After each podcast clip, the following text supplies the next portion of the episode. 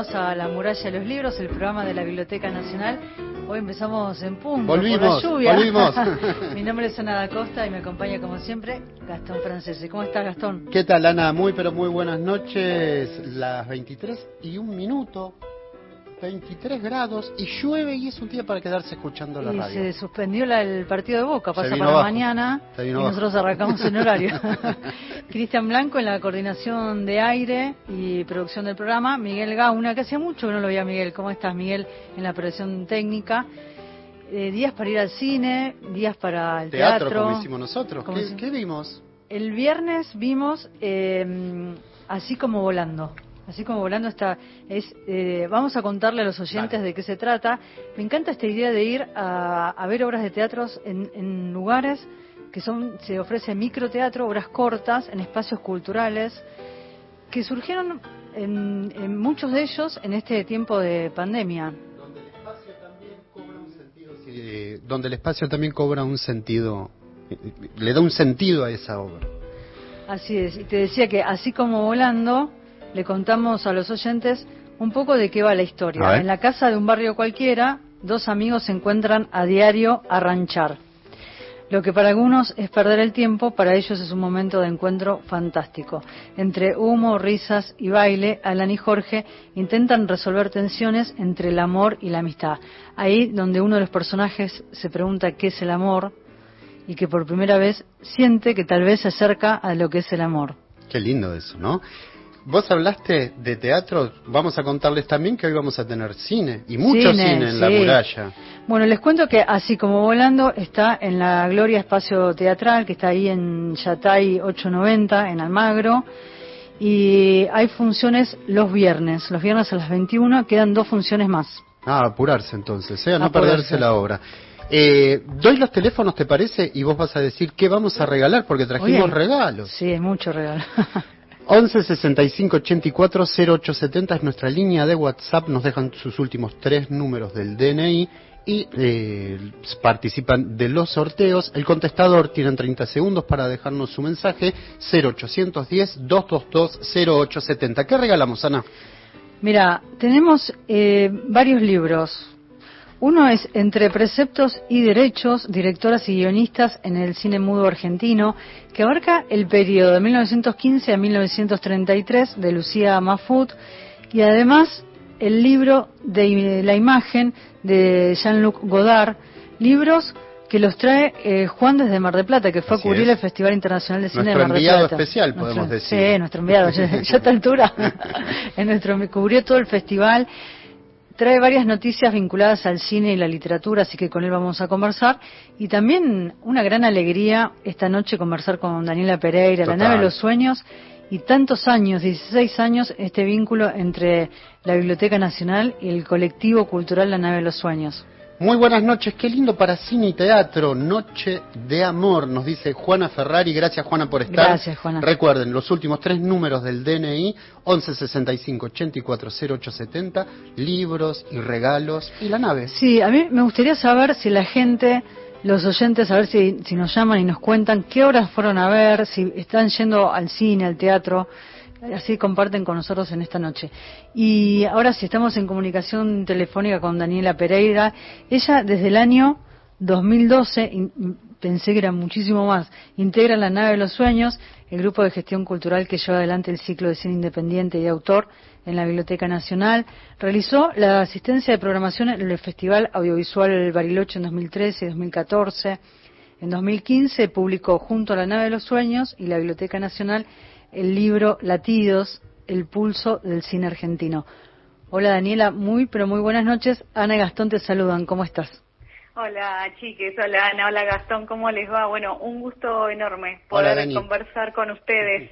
Qué lindo tenerte. La alegría es nuestra porque nosotros durante tantos años que compartimos en la biblioteca siempre, no me canso de repetirlo, este vínculo que se fue generando de, de amor y amistad con, con la nave de los sueños y la biblioteca y todos ustedes, un gran equipo que durante tantos años piensan en ciclos en la biblioteca en el marco de pensar en los autores, en los directores, en los contenidos. Me gustaría hacer como un breve repaso porque en el mes de noviembre se cumplen las mil funciones de la nave en la biblioteca. Así es, así es. Y bueno, un poco con, por esta relación y este vínculo de amistad y de amor que vos comentabas, es así porque venía pensando que eh, la biblioteca, que el auditorio Borges, cuando lo hacíamos en la presencialidad, ahora con esta virtualidad, no es para nosotros una sala o un espacio más, sino que efectivamente se construyó este vínculo, o sea, no es que la nave va y usa un espacio de la biblioteca, sino que sabemos que estamos trabajando en conjunto, bueno, por la difusión de, la cultura, en nuestro caso, obviamente, de la cultura audiovisual y cinematográfica, así que es un gusto enorme y efectivamente el vínculo existe, así que está buenísimo. Sí. ¿Y cómo, cómo se pensó en este mes de noviembre? Eh, las proyecciones, de qué, de qué modo, ¿no? porque justamente coincidían con las mil funciones en la biblioteca. Exactamente, bueno, y, y vos sabés que, eh, bueno, cuando vamos pensando la programación, que la, la pensamos, eh, o sea, por mes y entonces siempre con, eh, con anticipación y demás, bueno, tratamos de buscarle un hilo conductor y eh, la programación que tiene La Nave de los Sueños tiene mucho que ver con el cine argentino independiente actual, en una de esas si podemos incluimos algún estreno y si no, pelis nuevitas que ya han tenido algún, algún paso ya por el estreno por algunos espacios. Y en este caso se dio que eh, tenemos una programación de documentales que hablan mucho también de lo que es, eh, de lo que fue y de todo el camino de la cultura independiente en nuestro país. A ver, estamos hablando que, que arrancamos este mes con eh, Paracultural, sí, bueno, ese sitio también emblemático, digamos. Yo creo que de alguna manera la nave también eh, está como, tiene un impronta y tiene como una pregnancia muy fuerte de estos espacios y bueno, de la gente, por supuesto, que formó parte de estas movidas este, para después seguir adelante también con la difusión. Así que bueno, arrancamos con el paracultural, este, después Generación Dorada, que tenía que ver con la, toda la movida under de los 90 en, en la ciudad de, de Buenos Aires y ahí, bueno, se hablaba, por ejemplo, de Ave Porco, de un montón de espacios también donde pasaban, no sé, artistas como Mosquito Sancineto, por mencionar a, uno de, de, los tantos. Y eh, después, y vos sabés que ahora, porque la programación de la nave es a lo largo de toda una semana en este formato online, y ahora estamos todavía hasta este martes con un documental que se llama Danza Blanca, que es sobre, bueno, la bailarina, coreógrafa y performer Blanca Rizzo, y en un momento cuando ella va contando toda su, su, historia y su relación con la danza y cómo empezó a hacer las performances y qué sé yo, yo dije, uy, qué, qué, qué relación tan fuerte también porque ella cuenta que en un momento con uno de sus proyectos ensayaban en la explanada de la Biblioteca Nacional. Y eh, lo hacían de noche para que, para que, bueno, para no ser vistos también con toda esta cuestión de lo, de lo autogestivo, lo independiente, y ella misma dice que en un momento se acercaron al queridísimo Horacio González, mm. este, y Horacio González les abrió las puertas para que puedan efectivamente hacer esa performance y efectivamente eso se hizo ahí en la Biblioteca Nacional.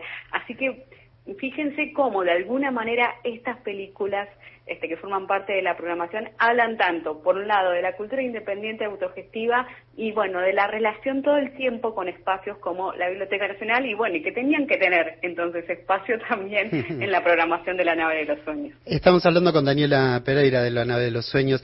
Daniela, déjame preguntarte, ¿cómo fue eh, es cierto que quedó atrás, pero para ustedes también fue un desafío tener que hacer la nave a través de la página de la biblioteca de, la biblioteca nacional. ¿Cómo fue esa experiencia? ¿A, qué aprendieron de esa situación? Porque fue un momento muy difícil para todos, pero para ustedes también, porque el contacto con el público para ustedes era muy importante.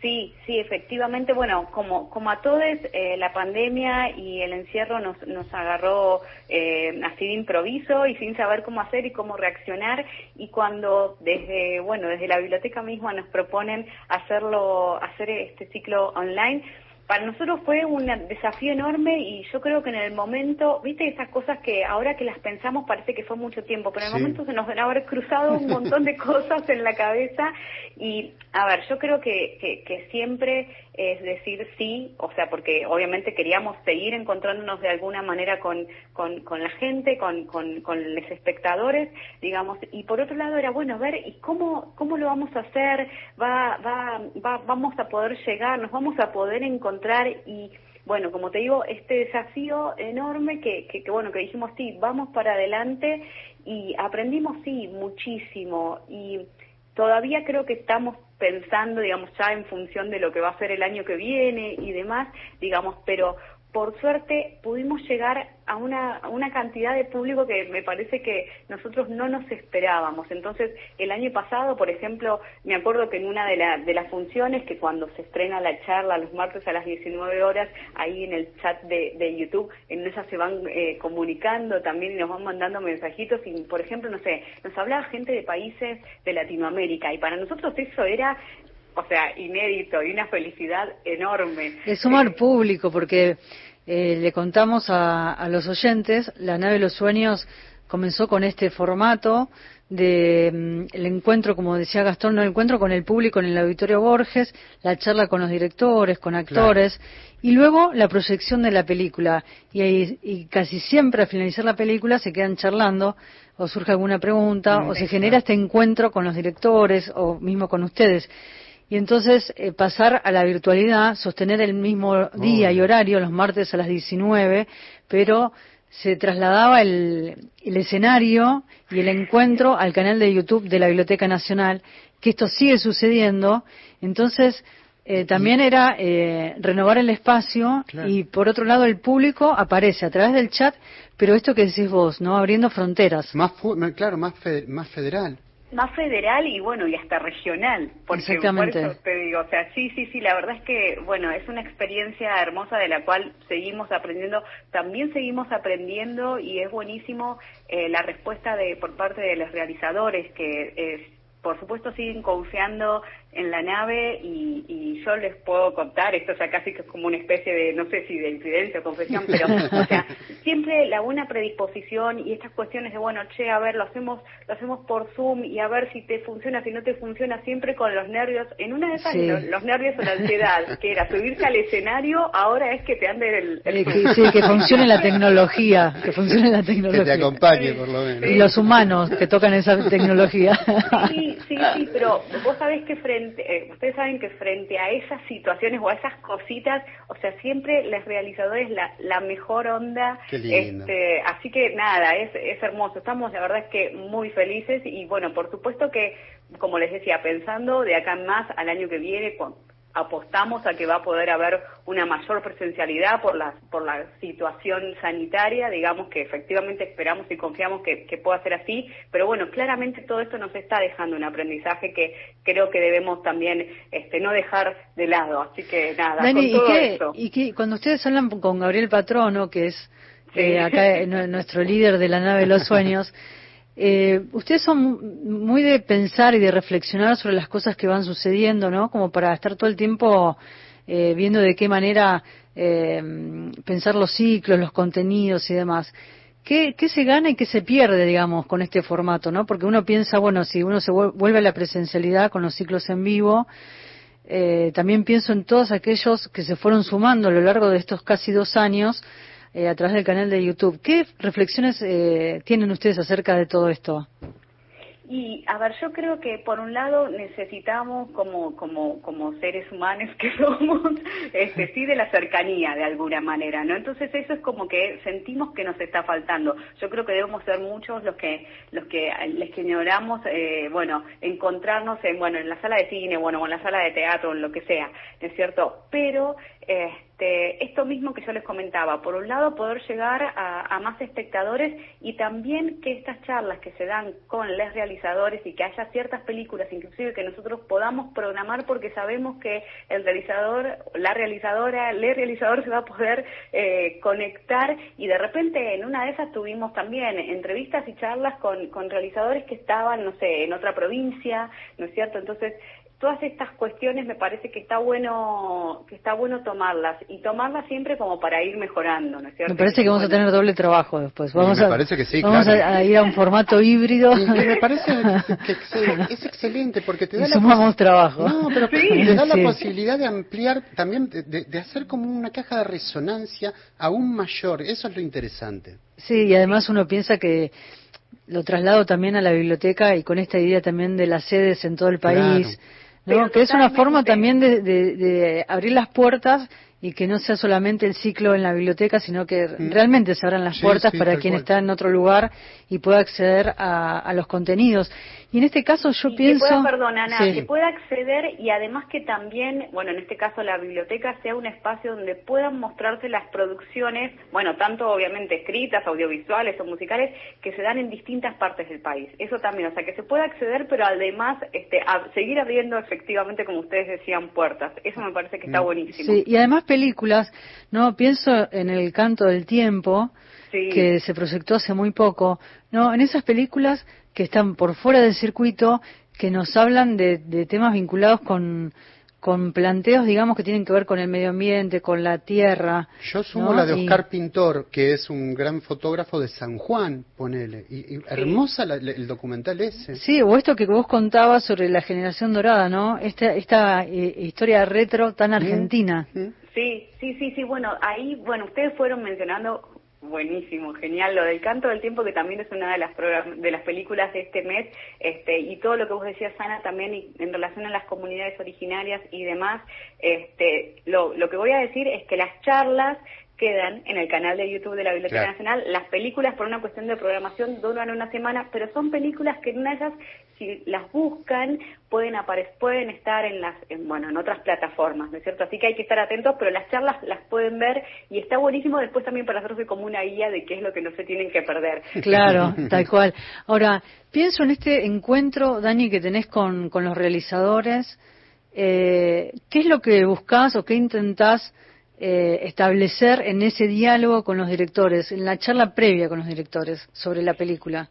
Y a nosotros nos interesa mucho saber cómo se hace para producir cine argentino hoy. Cine argentino, bueno, con esta eh, con esta situación, por un lado, obviamente, estamos atravesados todos por, por la pandemia en este, en este último casi dos años ya. Este, entonces, bueno, por un lado, sí saber cómo cómo se produce cine argentino, cuáles son también las las ideas ¿no es cierto? Que, que, que sí, bueno, ese, ese hilito, ese origen, digamos, que dice, bueno, a partir de acá yo quiero contar una historia sobre esto. Y un poco en relación también con la con el otro docu que mencionaba que mencionaba Gastón la de bueno la de la familia pintor esta familia de, de, artistas. Entonces a partir como de, esa idea uno va también tirando como del hilito y te vas enterando sobre la realización pero también sobre estas cuestiones que, que motivan precisamente a, les, a los realizadores a hacer una película la pasión que ponen en, en el trabajo. Entonces digamos siempre el camino un poco va por, eh, por ese lado, porque además obviamente como siempre la, la, idea de las charlas son previas a la película, este, no podemos, no se puede spoilear mucho, pero sí entonces cómo es esa realización, esa, ese, por, por decirlo de alguna manera, esa cocina donde se, donde se hacen las películas. Dani, si te parece, estamos hablando con Daniela Pereira de la nave de los sueños, hablando sobre el ciclo de cada martes. La cita es en el canal de YouTube de la Biblioteca Nacional, donde está la charla con los realizadores y luego la proyección de la película que queda de manera libre y gratuita durante una semana colgada en el canal de YouTube, está ahí el link, pueden acceder. Y eh, si te parece, Dani, compartimos una canción que tiene que ver con uno de los documentales, con el canto del tiempo y luego charlamos unos minutos más. Dale, dale, buenísimo.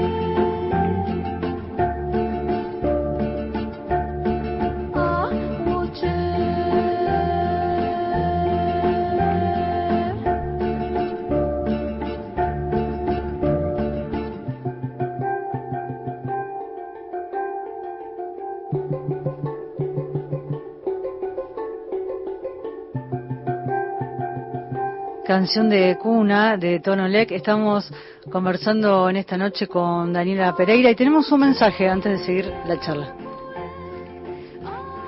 Hola, buenas noches. Me llamo Rubén Pantano, quiero participar por el sorteo de libros. Mi DNI termina en 243. Soy de la localidad de Allen, en la provincia de Río Negro. Gracias. Gracias Rubén, un beso grande y participa por los regalos. Y sumamos regalos, ¿no, Dani? ¿Hay regalos de la nave de los sueños para los oyentes?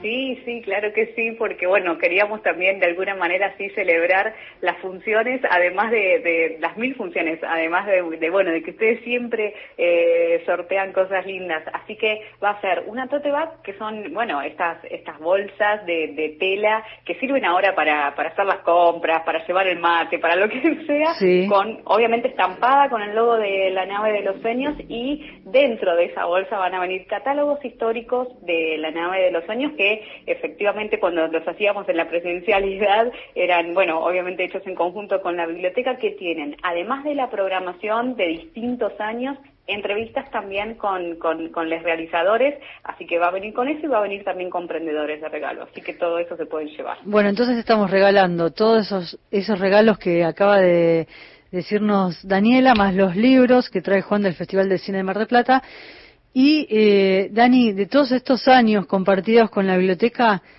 ¿qué, qué, recuerdos o qué imágenes se te vienen ahora en este momento para, para comentar? A mí se me viene ese momento histórico que fue la visita de Leonardo Fabio a la biblioteca. Bueno, esa fue histórica y además esa fue eh, fundante y originaria del ciclo, así que obviamente esa está como eh, dentro de lo que vendría a ser como el top five, es la primera, es la número uno. Leonardo Fabio ahí en la biblioteca, fue hermoso eso.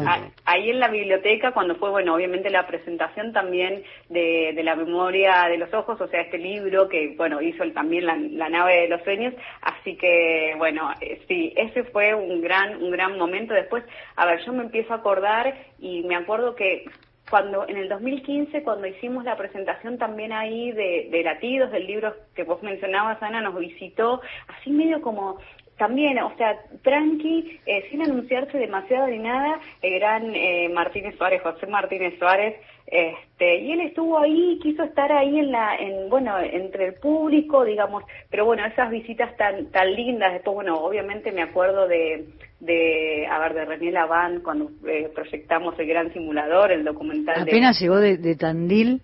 Sí. Le hicimos una entrevista en, en, en, en el estudio de radio, me acuerdo. Sí, sí, sí, sí, sí, momentos hermosos, momentos hermosos y después, bueno, otras cosas que no tal vez por distintas circunstancias también van quedando este, en nuestra memoria, digamos, pero me acuerdo cuando estuvo eh, Lito Nevia, cuando presentamos el documental sobre Fatoruso, cuando hace dos o tres años también estuvo presente eh, el Palo Pandolfo, mira, y se me había hecho casi una laguna, pero Palo Pandolfo cuando fue también el preestreno del documental Transformación y, y, bueno, por eso digo, esas cosas que de repente, o sea, las vivimos y fuimos felices y después, bueno, por otras situaciones que se van dando que no, no son tan felices, pero que, que, que, hacen que uno se acuerde de eso con, con mucho amor. Así que ese, eh, bueno, el ciclo nos ha dado muchísima felicidad y creo que nos va a seguir haciendo felices. Esperamos que nos siga haciendo felices por muchos años más.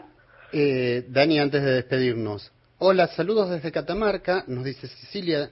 El año pasado descubrí La muralla y los libros y La nave de los sueños. Me gustaría participar por los sorteos, así que Cecilia, estás participando desde Catamarca. Qué lindo, un beso grande. Qué lindo, qué lindo. Bueno, esas cosas son las que, las que se generan a través de, de este vínculo que dábamos al comienzo, el cine y la literatura, y pensar en los ciclos, ¿no? En los contenidos, en los formatos y en estos diálogos que se generan con los realizadores que es sumamente interesante porque es como el detrás de escena, ¿no? Cómo se llega a una película, muchas veces se piensa, tantas veces que hemos hablado de la cuota pantalla, de los espacios donde proyectar las películas, eh, el enorme esfuerzo que significa hacer un documental o una película y que, y que, bueno, que la finalidad es verla, que la gente la vea, ¿no?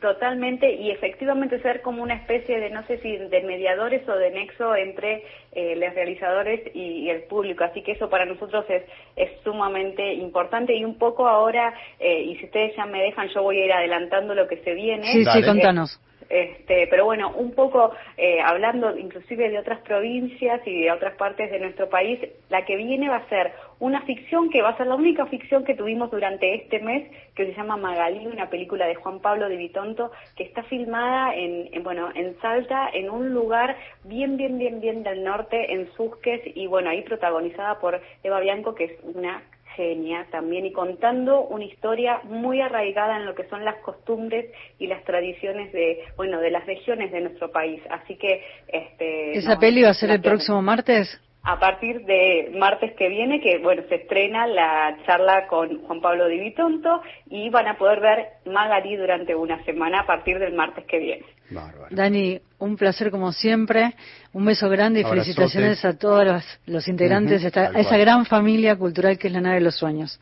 No, muchas gracias a ustedes chicos por porque están siempre, porque siempre nos, nos apoyan, están ahí por este vínculo efectivamente que yo les contaba al principio, este, y bueno, porque, eh, y porque en esas dentro de poco podamos también encontrarnos en el estudio de radio. Sí, y lo espero a Gaby Patrono también, porque para tomar un cafecito. También. a los amigos, gracias, Dani, un beso grande. Un abrazo grande. Eh, ¿Nos vamos a la tanda? Vamos a la tanda. Antes, déjame decir, 11 65 84 08 70. Participen, últimos tres números del DNI de estos dos libros que les va a decir Ana que tenemos para regalar. Entre preceptos y derechos, directoras y guionistas en el cine mudo, en el cine mudo argentino, me una palabra, de Lucio Mafud, y el libro de la imagen de Jean-Luc Godard y también todos los regalos que anunció Daniela, todo eso que va dentro de esa bolsita, la bolsita, de la nave. Vamos a la tanda, que volvemos. La muralla y los libros, con Ana da Costa y Gastón Francese. Lo que llega. Historias fragmentadas. con Rado Geiger. ¿Vos ya te vacunaste? Para estar protegidos de COVID-19 es importante completar el esquema de vacunación con la primera y segunda dosis. Vacunate, es bueno para vos, es bueno para todas y todos. Argentina Presidencia. Noviembre, mes 11. Todo el año, la radio pública. La noche que nos une. El vagabundo de las estrellas, Chacho Marcetti, lunes a viernes de 0.30 a 2. Nacional, la radio pública. Continuamos en La muralla y los libros.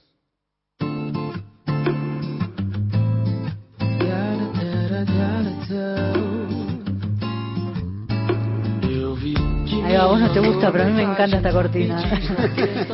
y está bien, me, la pasa otro hincha de River, ¿viste? Que tenemos acá. Ah, Miguel está con la camperita de River. Me gusta esa camperita, Miguel.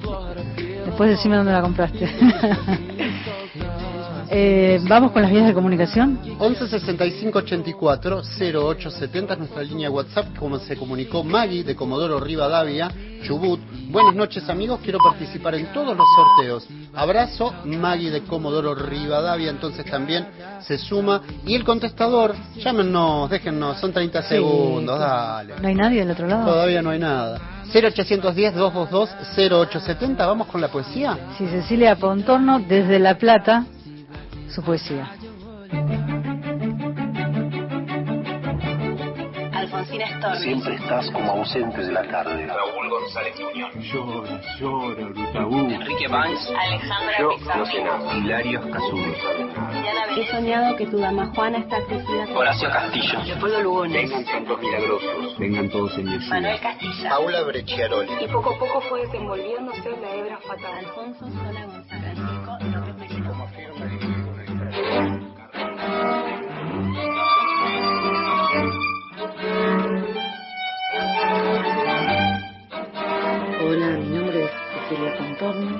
Soy de la ciudad de La Plata.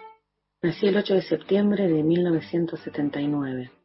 Soy poeta, maestra, profesora de psicología y actualmente coordino talleres de poesía para niños y adultos, tanto de Argentina como de cualquier país de habla hispana, de manera virtual, y también organizo recitales de poesía y charlas literarias. Este año publiqué mi poemario La hora suspendida con ediciones Espérides También participé en la antología de poesía de Casa Abierta de la ciudad de La Plata, en la antología de mujeres escritoras de la provincia de Tucumán, en la antología del décimo encuentro de escritores de los Reartes Córdoba y en la antología Puentes de Palabras, en su edición 18, de la provincia de Santa Fe. También fui convocada desde Taiwán para participar en la antología internacional Poetas del Mundo, que se editará el año próximo. Colaboro en blogs, revistas digitales y segmentos radiales de difusión poética. Y recibí una mención de honor en el concurso internacional Espérides en la categoría Poesía en la edición 2020 por la selección de poemas La mirada es un lugar.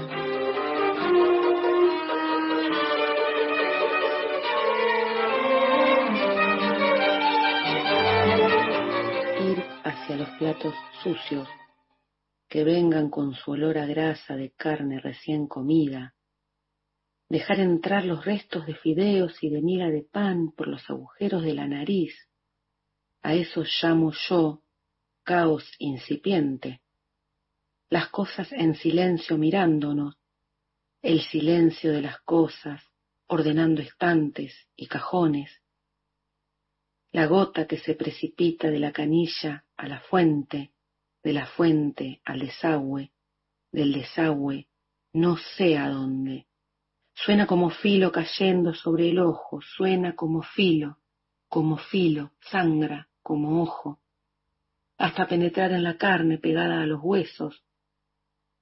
Una mesa, la silla de siempre, una pava, el cuadro de Monet, la maceta colgando en la ventana, la hornalla, la comida recalentada, un plato roto, una cuchara, un cuaderno azul y sobre él una naranja, la mesa de luz, los santos, el rosario, los libros de cocina, una galleta, la luz prendida, un hilo colgando todavía de esa remera, todavía, un cinturón de cuero, la interminable pila de ropa para planchar, los mocasines, todo es sucesión tranquila por los rincones de la casa.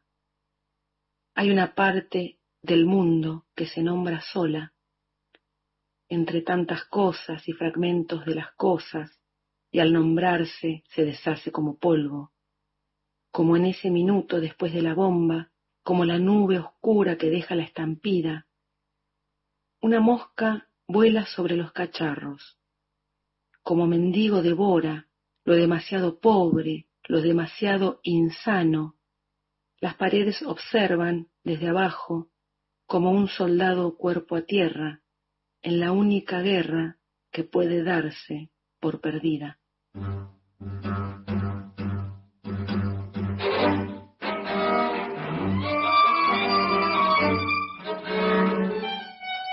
Esa continuidad de la palabra tras la palabra, la gran máquina. La primera fue dolor, no me animé a escribirla. La segunda fue distancia. Quisiera tener el alma lentísima de quien espera.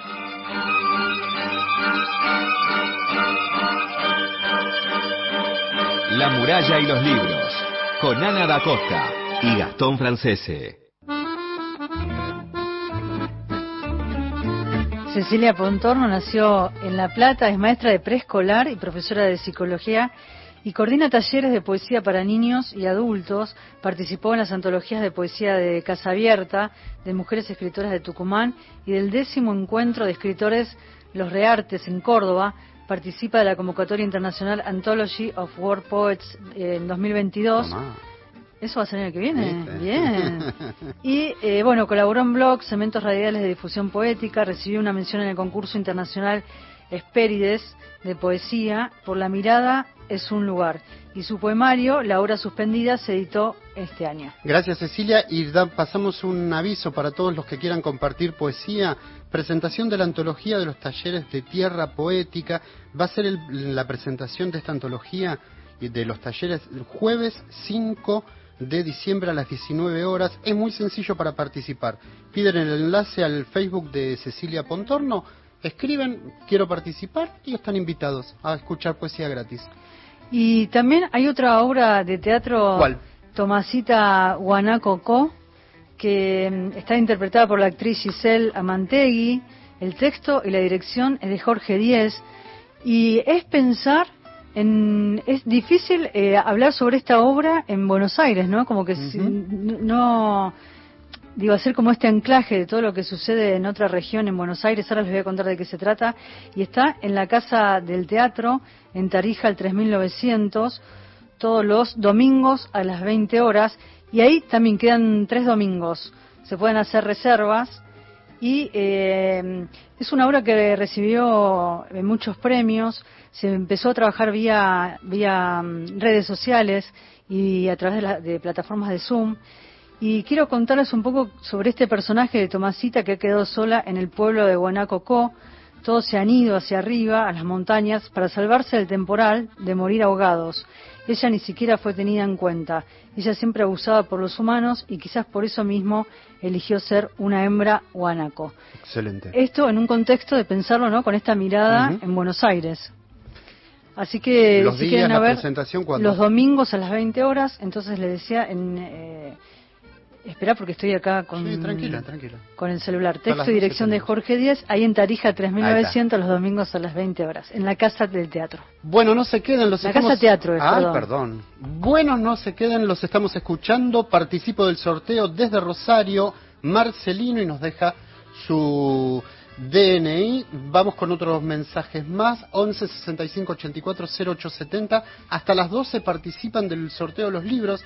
Buenos días, soy Enrique de Rosario, Zona Sur, y se anota para la entrevista. Juana Ferrari que dice, eh, voy a veces en la semana al cine, poco al teatro por el precio que es un poco caro, pero no puedo ver todo lo que quisiera. Lo último, la lección de anatomía. También escribo poemas, poesías y cuentos. Cuando una editorial de una mano para poder publicar, ustedes tendrán algunos ejemplares, nos dice Juana. Tenemos mensajes. Soy Hugo Azad, de Viejo, Tucumán, la capital nacional de Limón. Quisiera participar en el sorteo de uno de los libros en terminación de mi documento es 620. La verdad que da gusto escuchar un programa como el de ustedes. Tengo un escrito que quisiera mandárselo, es un relato para que otro lo termine.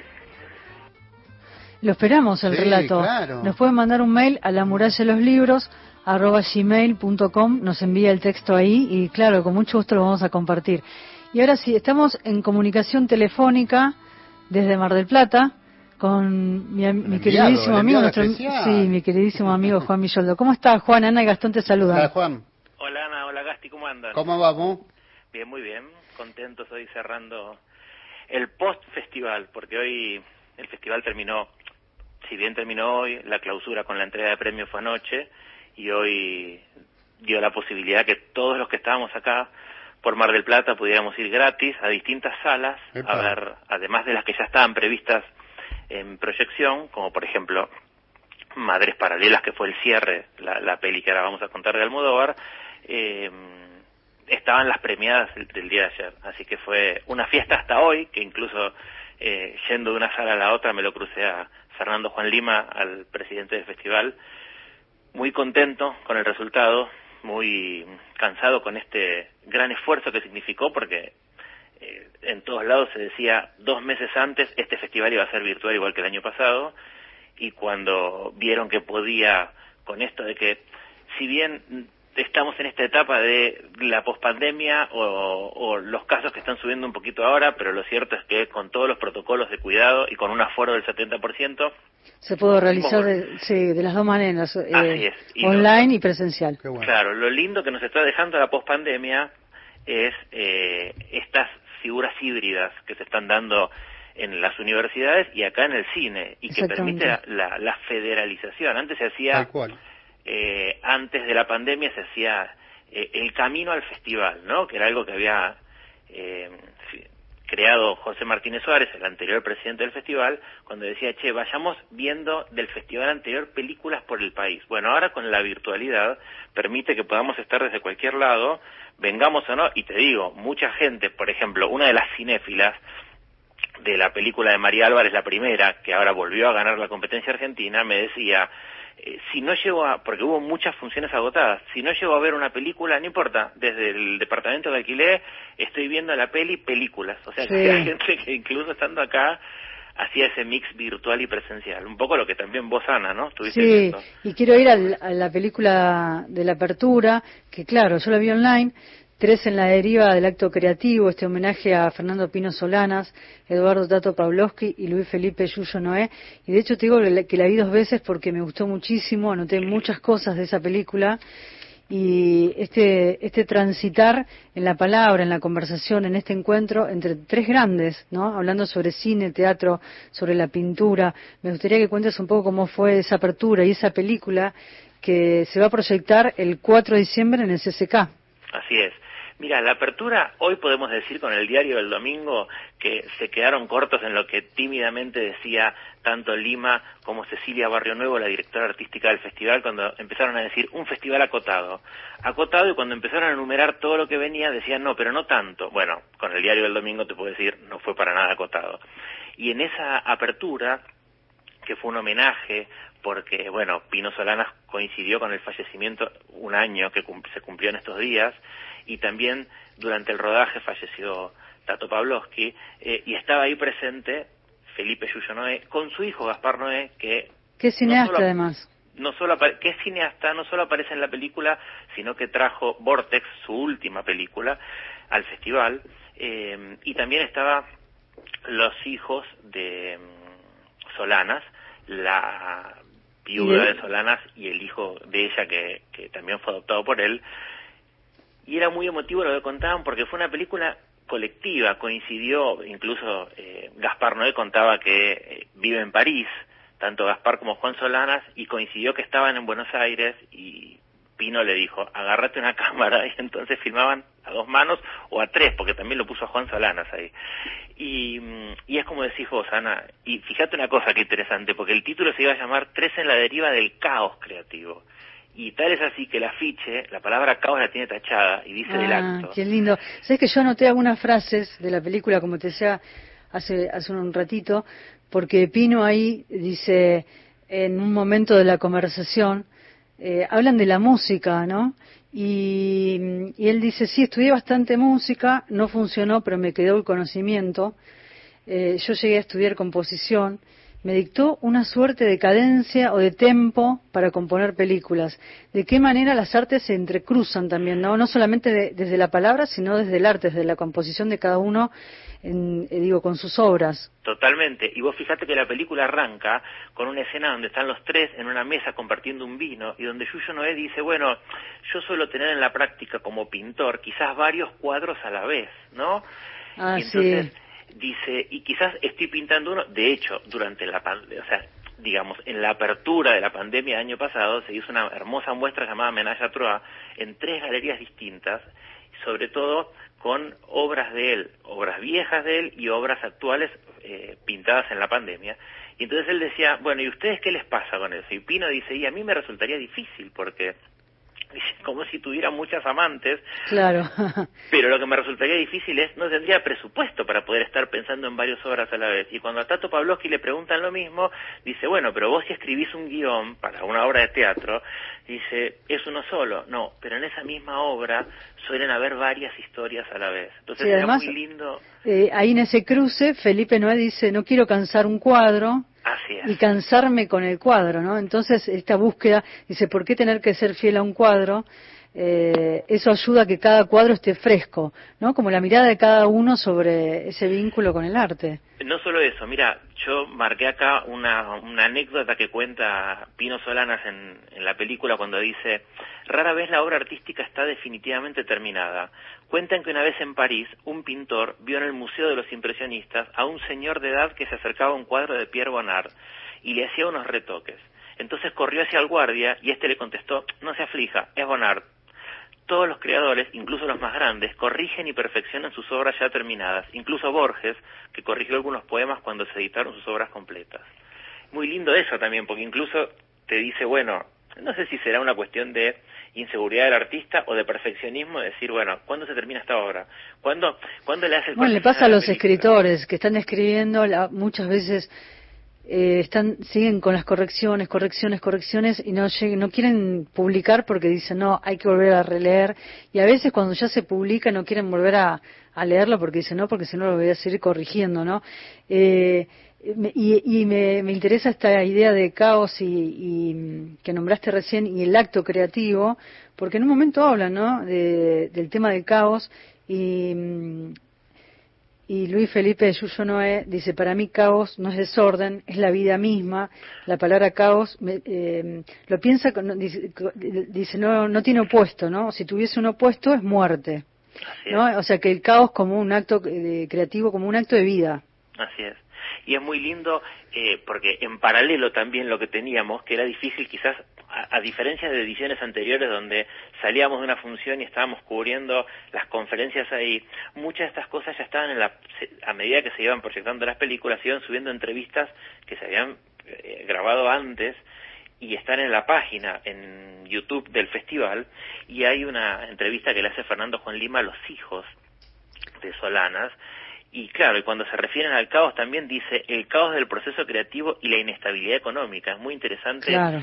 el, eh, lo que ellos cuentan porque también tienen en común el exilio y tienen en común que se que ellos forjaron una amistad en París, sus hijos se conocieron también y hay Y una sus hijos se hicieron amigos también, claro. Así es. Eh, Juan, sé que también entre, en este vínculo entre cine y literatura llega, llegó una película donde la tiene de protagonista como co-guionista a Selva Almada. Así es, y, y, y, este, con la alegría, Jesús López se llama eh, la película, es de Maximiliano Schoenfeld, y ganó ayer la competencia latinoamericana, el premio Astor Piazzolla de Plata a Mejor Película.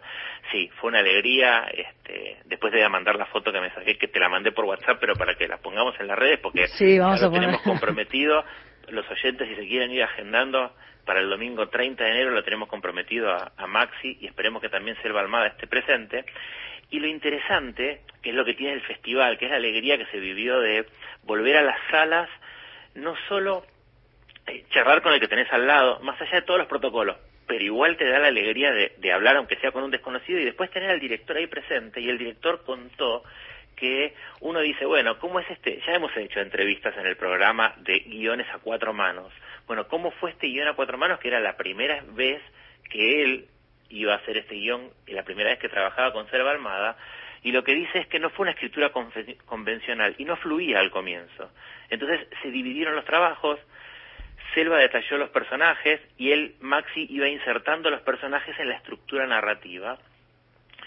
Y no vamos a andar spoileando ahora porque ya va a haber oportunidad, el estreno va a ser en el mes de febrero. Contanos el final, dale. No, no, no, pero bueno, pero él A contaba... Gastón, Gastón que, que, que no, so- no tiene paciencia para ver las películas, Bueno. él rápidamente quiere llegar al final. él contó cómo ese final que está conectado con el comienzo eh, lo terminó definiendo dándole unas ideas a Selva y Selva le dijo este debería ser el final Eh, es muy interesante porque Maximiliano Schoenfeld es de Entre Ríos sus películas sus, cuatro películas están filmadas ahí en Entre Ríos y él lo que quiso mostrar acá, trabajó con no actores, con adolescentes que trabajan ahí en el campo y quiso mostrar eh, el dolor colectivo, en particular en los adolescentes, sobre cómo se materializa en la rutina, en los actos cotidianos, y es muy fuerte porque eh, sí te podemos decir, Gastón, sin, sin spoilear, que en la sinopsis ya sabés que Jesús López en un accidente automovilístico fallece, Claro. y el primo, sí, Abel empieza a meterse en ese papel y era el debut de este chico, es genial.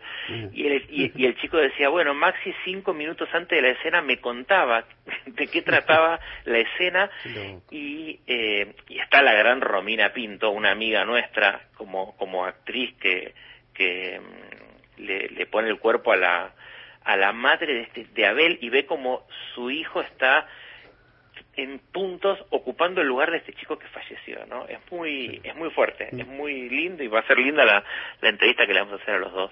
Sí, pienso en este, en este cruce, ¿no? De escribir guiones a cuatro manos, pienso en Samantha Schweblin, con Claudia Llosa, con Distancia de Con Rescate. de Rescate, Genial, genial. ¿no? y en estas dinámicas de trabajo donde se escriben los guiones entre un escritor y un director de cine, eh, donde muchas veces los escritores toman distancia de las de las películas, ¿no? Cuando los directores van a consultarle o le hacen una invitación para participar de la película, aportar una mirada, aportar ajustes en el guion y demás. Por lo general los escritores toman distancia de esa situación y dejan que eh, libre albedrío para el director, como dice Gastón, en el caso de Laura Alcoba con La Casa de los Conejos.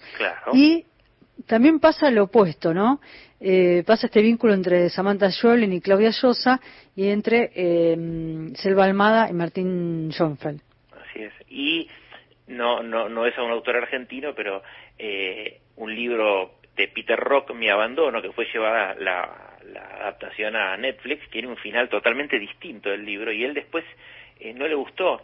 Eh, y se arrepintió de alguna manera, pero claro, también hay que ver cuál es el grado de injerencia que tiene el escritor en la película, porque si vos vendés los derechos y te convocan como asesor, pero no participás en la reescritura del, guion, eh, bueno, después hay total libertad, digamos, es lo que se dice, el corte final lo tiene el director. ¿eh? Así es.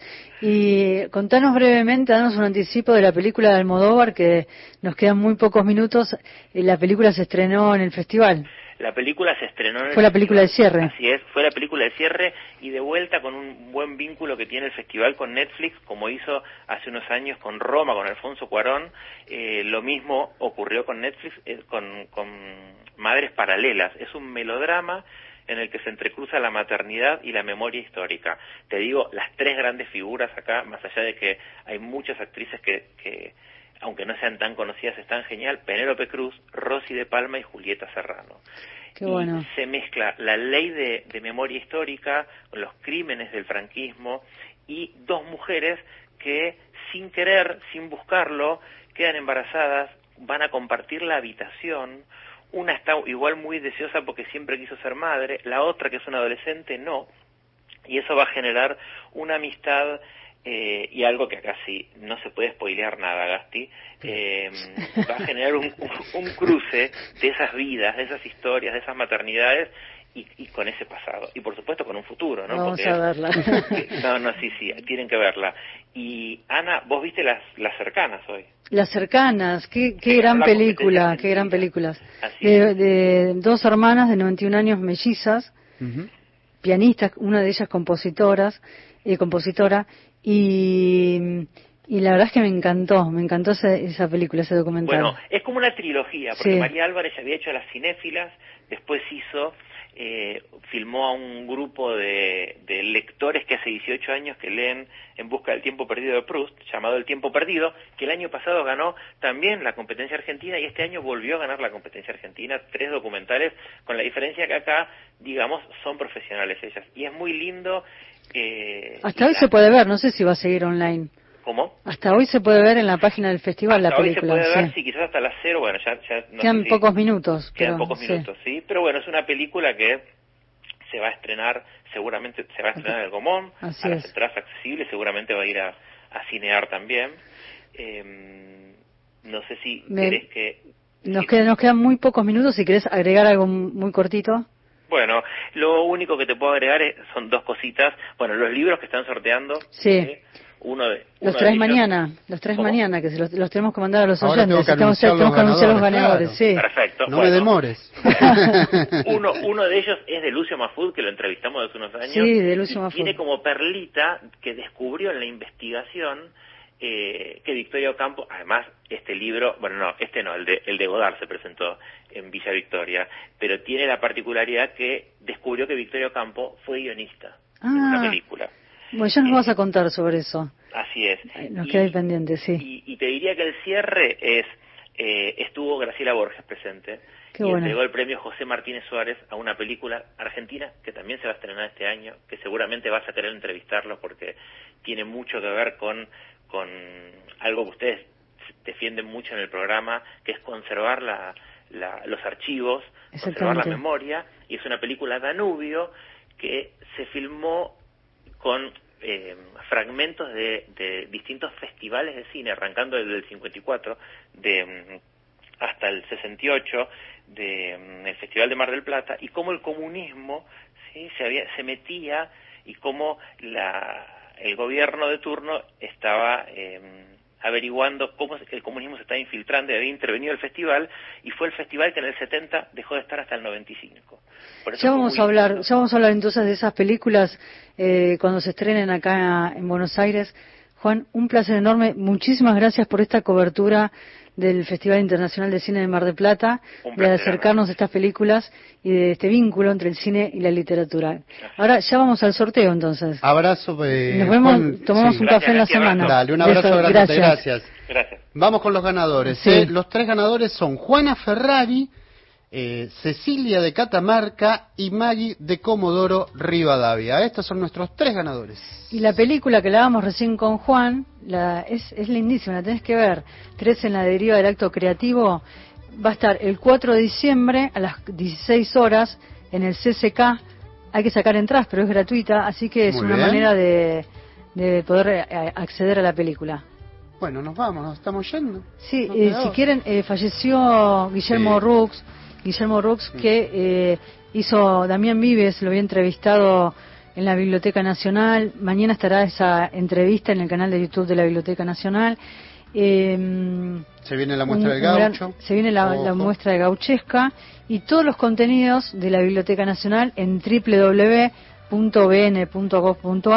Los contenidos audiovisuales en el canal de YouTube de la Biblioteca Nacional, en el canal del Museo del Libro de la Lengua y escrito en el aire, mañana un nuevo capítulo a las 20 horas. Gracias a todos los que se comunicaron, eh, a los que participaron, sigan haciéndolo porque la próxima les toca.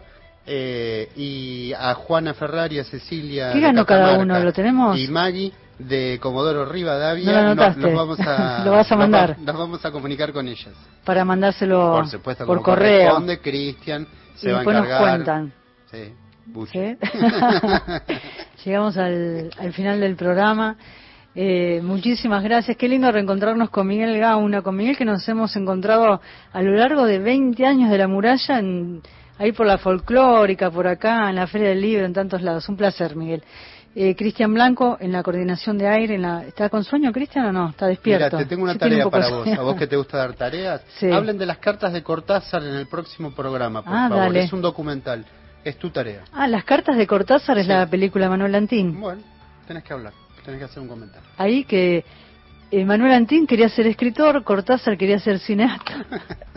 y ahí está, cru este cruce amoroso entre el cine y la literatura. Llegamos al final del programa.